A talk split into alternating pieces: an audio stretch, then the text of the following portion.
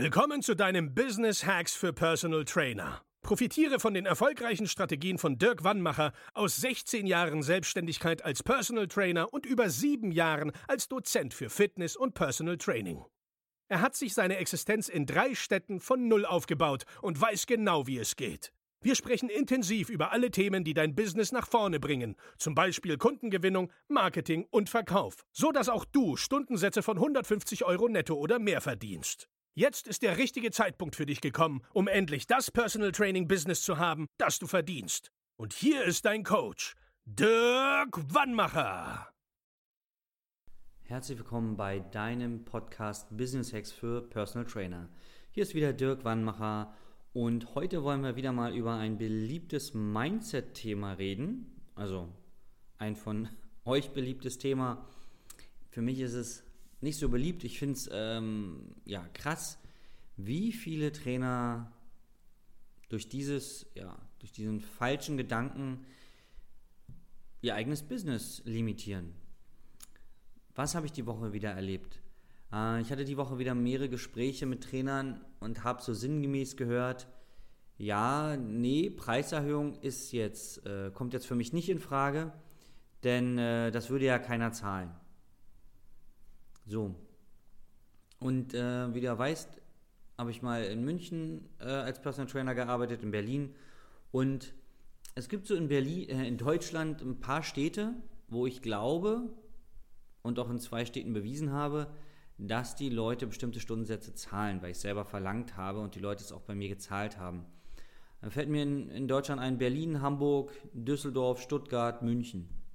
Frankfurt am Main auf jeden Fall auch.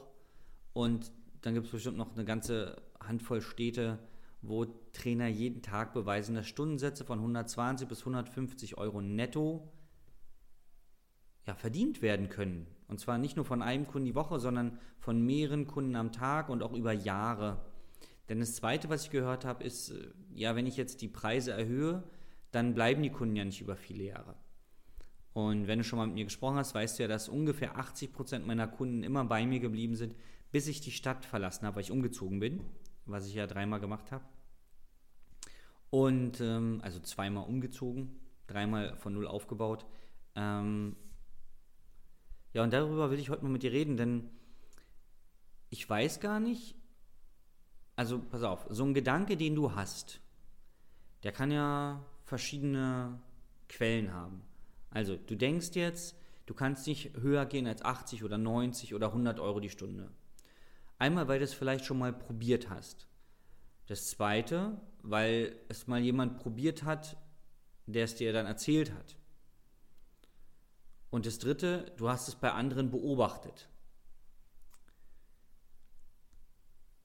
Und bei allen drei Dingen muss ich dir leider widersprechen. Ja, also wenn du schon mal selber gemacht hast, die Preise erhöht und der Kunde ist abgesprungen oder hat danach nicht verlängert, dann kann es unter anderem daran liegen, dass du das falsch kommuniziert hast.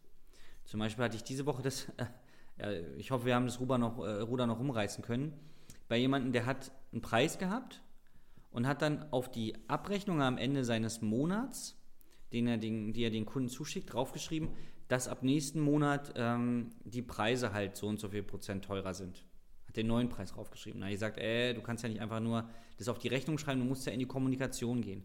Und das machen leider viele Trainer falsch. Entweder sagen sie, pass auf, wir gehen von 80 jetzt auf 110 Euro hoch oder so, also viel zu viel. Und zum Zweiten erklären sie es dem Kunden nicht. Und wenn sie es dem Kunden erklären, erklären sie es falsch. Ja, ich muss jetzt mehr Geld nehmen, weil es wird ja alles teurer. Das ist total die falsche Erklärung. Da gibt es viel, viel bessere Formulierungen, denn am Ende ist dem Kunden wurscht. Dem Kunden ist wurscht, wie du deine Miete zahlst. Also den meisten, es gibt auch sehr äh, interessierte Kunden, aber grundsätzlich darfst du diese Beziehung zum Kunden nicht mit Freundschaft verwechseln. Das erlebe ich auch immer, immer wieder, dass die Trainer sagen, ja, du, den habe ich seit Jahren, da war ich auf der Hochzeit und beim Geburtstag und ich kenne seine ganze Familie und seinen Stammbaum und alles. Das ist ein richtiger Freund. Davon gibt es nur ganz, ganz wenige.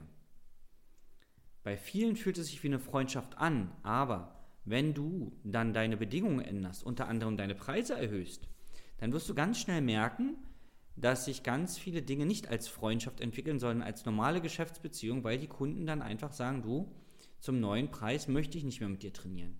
Oder kann ich nicht mehr mit dir trainieren. Ja? Wobei dieses kann ist auch nochmal zu differenzieren. Kann heißt ja nicht immer, dass er sich nicht leisten kann, sondern nur, dass er bereit, nicht bereit ist, vielleicht auf was anderes in seinem Leben zu verzichten, um dich zu bezahlen.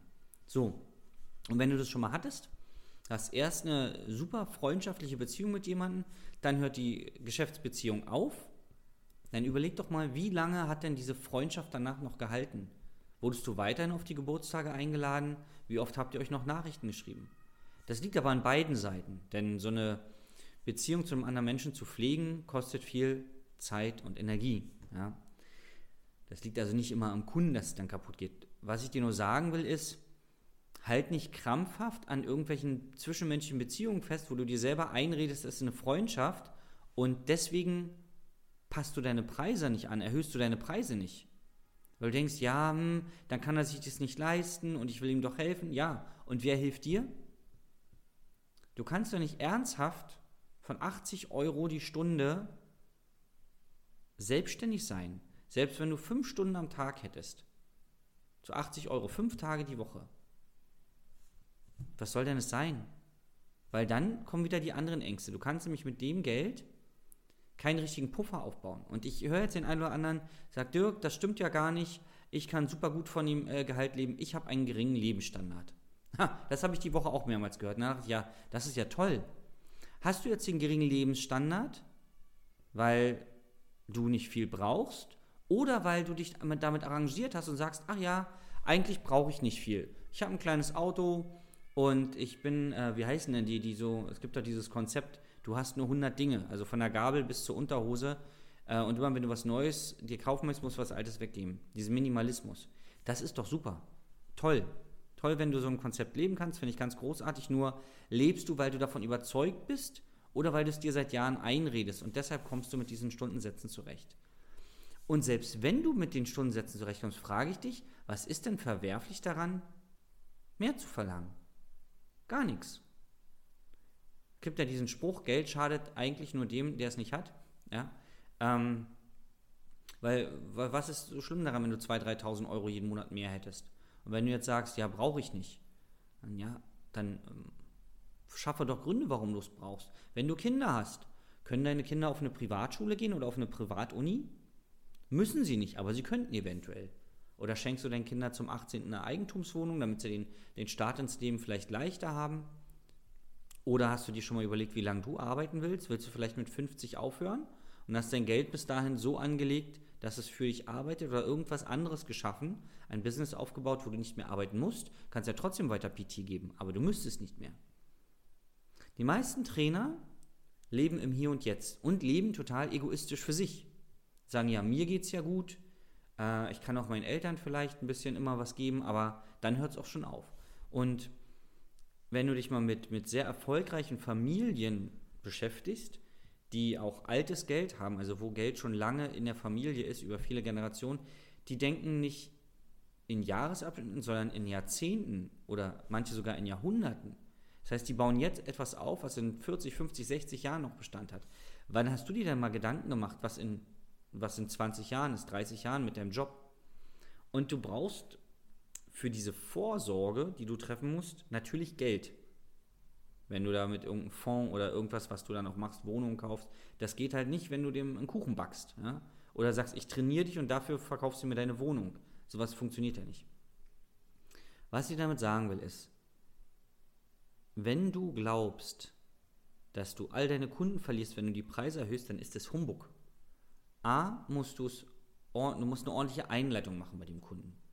Zum Beispiel, wenn du jetzt eine PT-Stunde mit ihm hattest, nicht auf einmal sagen, oh du, lass mal quatschen, äh, ich muss dir was Wichtiges sagen, sondern du sagst ihm natürlich vorher, pass auf, nimm dir doch bitte mal in der nächsten Stunde danach 15 bis 20 Minuten Zeit, ich muss mal mit dir über was Wichtiges sprechen. So, dass er weiß, er muss Zeit einplanen. So, und dann kommt es noch auf die Formulierung an diesem Gespräch, die Gründe, die du anführst, wie du sie anführst, wie du den Kunden abholst. Und dann kommt es natürlich auch darauf an, wie viel Prozent du den Stundenpreis anhebst. Und ja, es muss nicht jeder 120 Euro die Stunde verdienen. Muss er nicht. Aber er könnte. Zumindest in den sehr großen Städten in Deutschland. Und selbst in kleineren Regionen kannst du deinen Stundensatz erhöhen. Ja? Dass du jetzt irgendwo in einem 500-Seelendorf nicht 150 Euro die, Stunde nehmen kannst und da jeden Tag fünf Kunden hast, das ist mir auch klar. Nur auch da gibt es ja andere Konzepte, wie du mit deinem vorhandenen Wissen Geld verdienen kannst. Darüber können wir uns ja unterhalten. Nur, das ist ja ein Extrem da. Das ist ja für die meisten Trainer nicht, äh, nicht der, ähm, na, wie heißt es denn? Nicht die Realität. Leben ja meistens in größeren oder mittelgroßen Städten oder Gemeinden. Und wenn ich, wenn ich mit, und warum mache ich die Folge heute? Das, mir ging es halt einfach nah, ja.